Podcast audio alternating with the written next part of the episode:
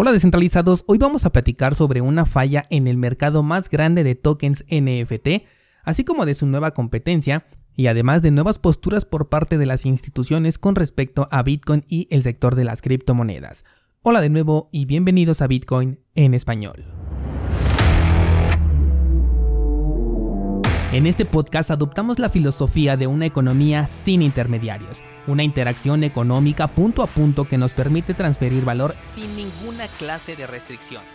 Hemos cambiado las cadenas centralizadas que limitaron nuestra economía durante años por cadenas de bloques que entregan transparencia a nuestra interacción económica. Y todo gracias a Bitcoin.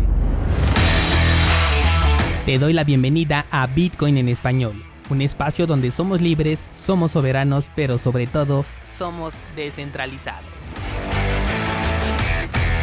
El precio de Bitcoin no ha tenido ningún cambio con respecto a lo que comentamos el día de ayer, al igual que el mercado cripto en general y también la mempool, por lo que el día de hoy vamos a pasar de largo con el tema de los precios y nos vamos directamente con las noticias. Comenzamos con OpenSea, la plataforma número uno de comercio de tokens en la red de Ethereum, y es que resulta que descubrieron una vulnerabilidad en la que regalando un token NFT, la plataforma abría ventanas emergentes que ponían en riesgo los fondos de los usuarios, ya que estas ventanas solicitaban una firma de transacción y como estaban recibiendo un token de regalo, pues resultaba un poco congruente esta firma, sobre todo para los novatos en el tema por lo que hacían este procedimiento y con ello estaban autorizando realmente el envío de tokens hacia una dirección que estaba bajo el control de los atacantes.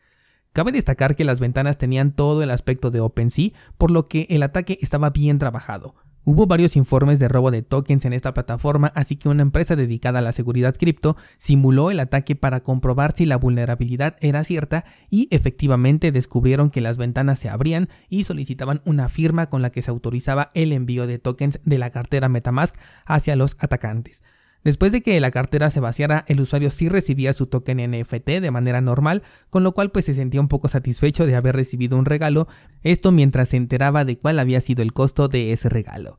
El informe llegó a OpenSea, quien de inmediato se puso a corregir el fallo, aunque no se sabe qué pasará con aquellas personas que fueron víctimas de esta estafa. Mientras leía la nota me puse a pensar nuevamente en el valor de los tokens NFT que no tienen una utilidad, si son capaces de regalarse con el objetivo de obtener una posibilidad de fraude, cuál es el verdadero valor de un token NFT.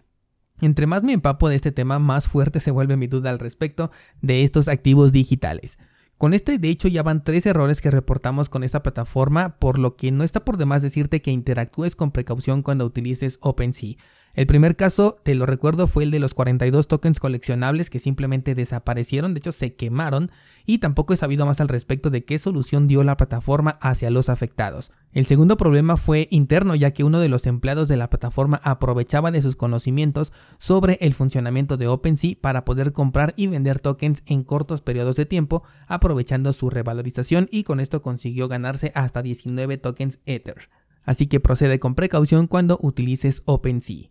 Cambiando de nota, pero siguiendo con el tema de los tokens NFT y un poco de OpenSea, la plataforma de Coinbase que recientemente te comenté que abriría su mercado de tokens NFT ha recibido más de un millón de solicitudes de registro en apenas un par de días. Incluso dicen que la cantidad insana de interesados hizo que el sitio colapsara por momentos, aunque claro hay que recordar que este sitio siempre colapsa en los momentos más críticos del mercado, no sabemos todavía si por la poca capacidad que tiene para recibir varias solicitudes al mismo tiempo o bien por una razón intencional.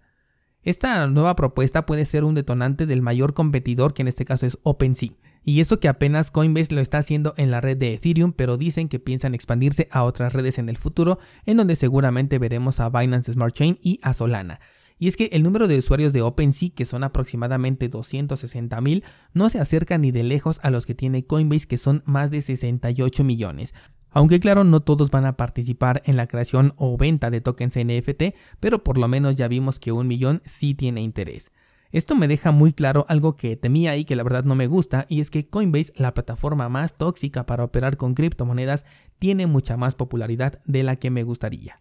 Vámonos ahora con México, en donde aquel que se puso la banda presidencial dice que no tiene intenciones de convertir a Bitcoin en moneda de curso legal como lo ha hecho El Salvador, y además dice que el país debe de mantener la ortodoxia en su gestión financiera. Lo que traducido significa que no pretende dejar el control de algo tan preciado como la economía en manos de la gente, al menos no de forma abierta, porque como bien sabemos, las criptomonedas no necesitan esperar a que personas que ni siquiera lo entienden aprueben alguna ley y lo conviertan en una moneda de curso legal.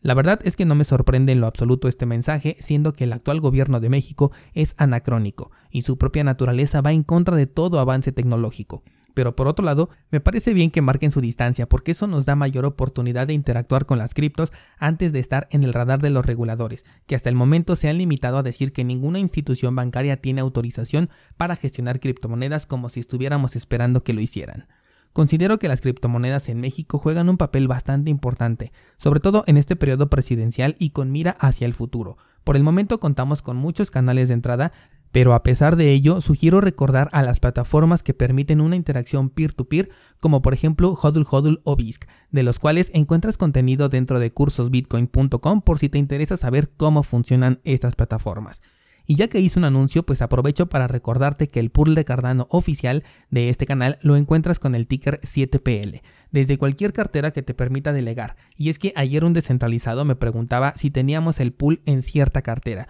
y la verdad es que no funciona de esta manera. El pool le brinda un servicio a la red de Cardano y desde cualquier cartera que acepte este token y te permita elegir el pool al cual delegar, tú puedes encontrar a 7 pool. De cualquier forma, te dejo en las notas de este programa un video en donde te muestro cómo delegar tus tokens desde las principales carteras de Cardano.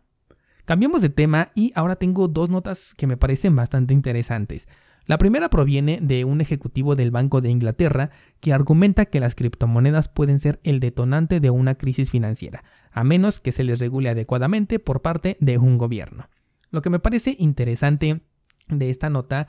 es que ahora las criptomonedas que ocupan menos del 1% de la economía global pueden provocar el colapso de una economía totalitaria que ha hecho lo posible por desestabilizarse ella sola. Y he dicho que me parece interesante, pero para nada sorprendente, porque es natural pensar que utilizan a las criptos como la razón de la próxima crisis, que de hecho desde hace ya un par de años habíamos escuchado este discurso de que las criptomonedas pueden provocar una crisis y con esto podrían inundar los medios tradicionales de un mensaje con el tinte político de siempre, en donde no será la creciente deuda, ni la emisión infinita de dinero, ni tampoco la deuda estudiantil, nada de eso, serán las criptomonedas las que desaten la próxima crisis. E incluso imagínate que esto pasara a la historia como la criptocrisis, así como hoy en día conocemos la crisis de las .com o la del sector inmobiliario que ahora tuviéramos la criptocrisis en el futuro. Sería algo loquísimo. No sé si realmente puedan mantener el argumento por mucho tiempo o si consigan salirse con la suya, pero de que lo están intentando ligar no tengo ninguna duda. Por otro lado, la otra noticia es que el G7 está hablando ya de que las criptomonedas nacionales o las CBDC no deben hacer daño al sistema y deben de cumplir con ciertas reglas, como por ejemplo convivir con el dinero en efectivo. Esto sí me sorprendió un poco ya que el dinero en efectivo es uno de los medios que se pretende eliminar en el futuro para poder tomar el control completo de la economía de las personas como ya casi lo consigue China. En fin, lo que pretenden en papel es minimizar los efectos perjudiciales para el sistema monetario y financiero internacional.